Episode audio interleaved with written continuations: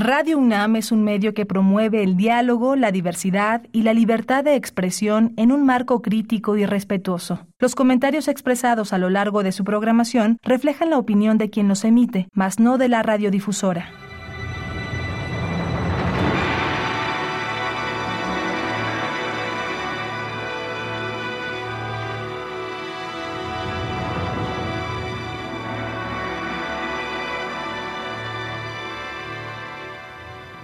Radio Universidad Nacional Autónoma de México presenta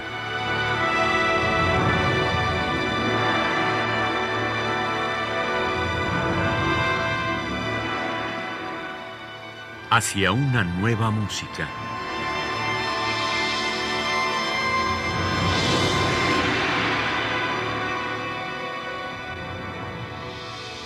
Programa a cargo de Ana Lara. Muy buenas tardes, bienvenidos a Una Nueva Música, soy Ana Lara. El pasado 10 de octubre murió Luis de Pablo, el último representante de la llamada generación del 51, a la que también pertenecía el recientemente fallecido Cristóbal Halfter, una generación que buscaba romper con la estética nacionalista y entrar de lleno a la modernidad europea. Luis de Pablo nació el 28 de enero de 1930 en Bilbao, España, estudió leyes, pero su verdadera pasión fue siempre la música. Debido a la guerra civil, tuvo que convertirse en autodidacta y logró, a pesar de la férrea dictadura de Franco, trascender las fronteras y participar en el movimiento de vanguardia, primero en los cursos de verano de Darmstadt, en donde convivió con otros jóvenes de la época, Karl-Heinz Stockhausen, Luciano Berio, Luigi Nono, Pierre Boulez, etc., quienes como él estaban tratando de sobreponerse de la guerra, y por otro lado, organizando en España los primeros espacios dedicados a la música contemporánea. En 1959 fundó el grupo Tiempo y Música en Madrid y más tarde se adhirió a Música Abierta en Barcelona. Presidió las Juventudes Musicales Españolas de 1960 a 1963 Organizó la primera Bienal de Música Contemporánea en Madrid en 1964, dirigió con su grupo ALEA los primeros conciertos de alto nivel de música contemporánea en España y fundó el primer laboratorio de música electrónica en su país. Fue pionero en la música electroacústica, creó su primera obra con una computadora IBM en 1966 en el Centro de Cálculo de la Universidad de Madrid. En 1967, junto con Horacio Bayone, crea el grupo Alia Música Electrónica Libre y publica sus dos libros, Lo que sabemos de la música en 1967 y Aproximación a una estética de la música contemporánea en 1968. En los años 70 abandona España para dedicarse a la docencia en los Estados Unidos y Canadá, pero crea el Centro de Difusión de la Música Contemporánea en 1983, que deja después en manos de Tomás Marco, para dedicarse enteramente a la composición. Vamos a escuchar de Luis de Pablo Paraíso y tres danzas macabras para ensamble que fueron compuestas entre 1991 y 1992. Cito a Luis de Pablo. La pieza está dividida en siete secciones que se encadenan sin interrupción. Paraíso, primera transición, primera danza, segunda transición, segunda danza, Tercera transición, tercera danza. La partitura incluye una cita del diario de Cristóbal Colón. Más allá del trópico de Capricornio se encuentra la morada más bella, porque es la parte más alta y noble del mundo, es decir, el paraíso terrenal. Podrá notar, continúa Luis de Pablo, que el paraíso fue terminado durante el quinto centenario de la llegada de Colón a América en 1492. Quería recordar esta fecha como una ofrenda a un hecho cuyas consecuencias siguen siendo enigmáticas. Desde el punto de vista musical, la obra utiliza un abanico muy limitado de elementos. De manera sumaria, podríamos reducirlos a tres escalas de dobles corcheas ascendentes, descendentes y horizontales, pasajes de tipo coral y ritmos frecuentemente isócronos. Las alturas han sido ordenadas por terceras irregulares, lo que produce un cambio constante de densidad y de color. Hasta aquí las palabras de Luis de Pablo y los invito a escuchar Paraíso y tres danzas macabras en la interpretación del Nouvel Ensemble Moderne dirigido por Lorraine Veillancourt.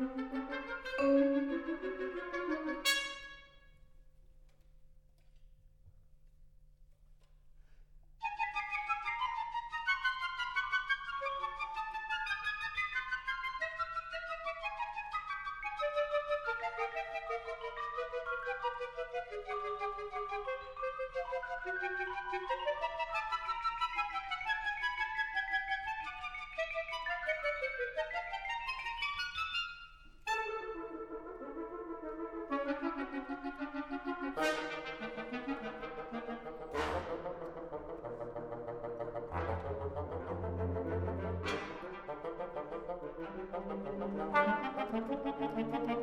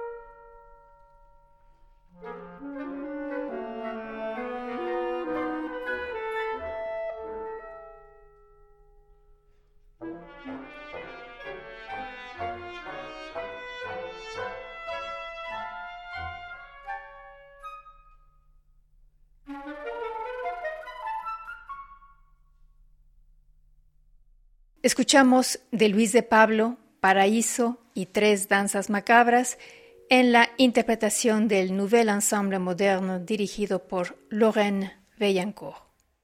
Además de música para instrumentos solos, de cámara y orquestal, Luis de Pablo escribió cinco óperas. La última de ellas, El Abrecartas, está programada en el Teatro Real para el próximo año. Esta fue la tercera colaboración con Molina Foix después de El viajero indiscreto y La madre invita a comer. Cito a Vicente Molina Foix. Uno de los mayores empeños de Luis era desactivar esa especie de autocastigo típicamente español que sostiene que nuestro idioma hablado no está hecho para el lenguaje elevado de la música seria. Y la ópera española sería, según tal criterio, poco menos que un imposible metafísico, no dejando al drama vocal otra vida más allá de la zarzuela. Vamos a escuchar cuatro fragmentos de Q escritas entre 1984 y 1985. Este fue un encargo de la Fundación March de Madrid y el estreno se hizo en Londres por Pierre Barthaud e Ivar Mikashov. Eh, se trata de cuatro piezas sacadas de su ópera Q que entonces acababa de ser estrenada, y los movimientos son el primero es fantasía, es una lectura apresurada, especie de resumen del acto primero, poniendo así de realce perspectivas insospechadas de la obra. La segunda parte es aria, que es la repetición textual del aria del tenor del primer acto. El tercer movimiento, burleta, confiada al pícolo solo, en un trazo virtuoso con vago ritmo militar, viene el material de las intervenciones de un personaje bastante ridículo, el tenor bufo del segundo acto. El cuarto movimiento, andante adagio finale, es un enorme ralentando morendo. Q es una tragedia. Los personajes mueren. La desaparición de los personajes se simboliza con la flauta que se desplaza hacia el grave, pícolo, flauta en do, flauta en sol, flauta baja. Así, el contenido de una ópera puede transformarse no en un tríptico, sino en una obra de música de cámara autónoma que conserva claro valor dramático, nacida a partir de una música de teatro, es la obra de cámara del autor que ha salvado mejor un contenido expresivo directo, casi romántico, emocional, por decirlo de alguna manera. Este es un texto de Paul Mefano que eh, fue transcrito de una conversación con el compositor en octubre de 1990. Vamos a escuchar la versión de Pierre Barthaud en la flauta y Claude Helfer en el piano.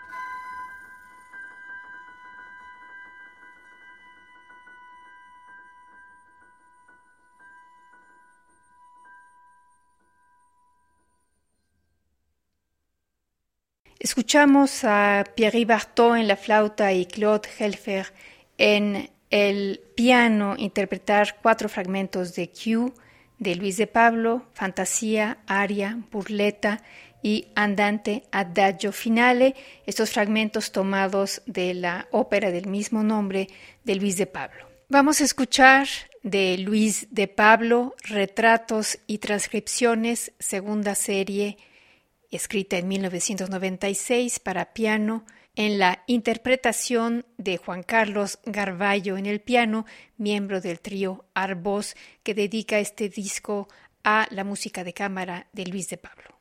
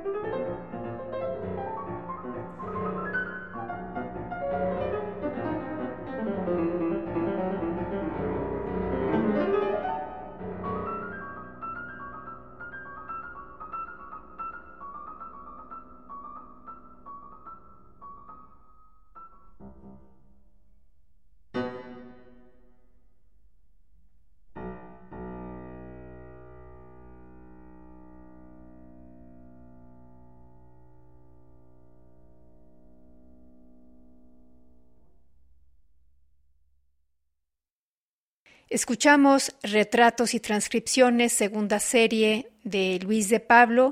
La interpretación estuvo a cargo de Juan Carlos Garballo en el piano. Cito al maestro Luis de Pablo. Hago mías estas palabras.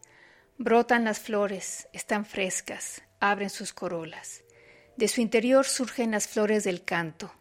Tú, oh poeta, las viertes sobre los demás. Este es un poema azteca. No es aquí en donde pueda yo explicar cómo mis flores hayan podido nacer. Me basta con saber que mi canto nació conmigo. Nunca he sido más que compositor, incluso antes de componer. Yo soy alguien que se escucha. Necesito un rincón tranquilo en donde traducir en sonidos mi orden y mi desorden. Pero no sé por qué ni para quién compongo. Sí sé que necesito componer para vivir. Definir mi música sería como definirme a mí mismo. Mejor, mi música es mi definición. Lanzo lo que hago frente a la enorme indiferencia del mundo, como todo lo que nuestra especie hace. Mi pasado son mis obras. Mi presente son mis obras. No sé si mañana he de morir, ¿cómo saber entonces cómo será mi música, o más aún la de los otros?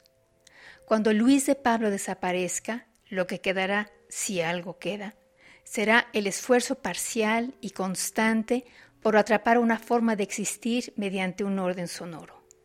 Me gusta pensar que habrá alguien a quien este orden acompañe, ayudándole a ver más claro en su vida. Hasta aquí las palabras de Luis de Pablo y así despedimos a este gran compositor español que murió el 10 de octubre de este 2021. Les agradezco su atención. En la producción estuvo Alejandra Gómez, yo soy Ana Lara y les deseamos que pasen muy buenas tardes.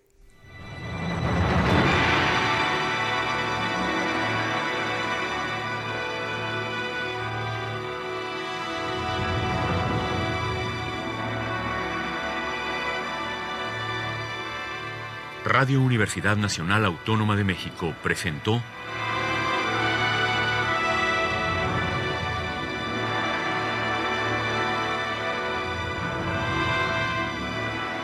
hacia una nueva música.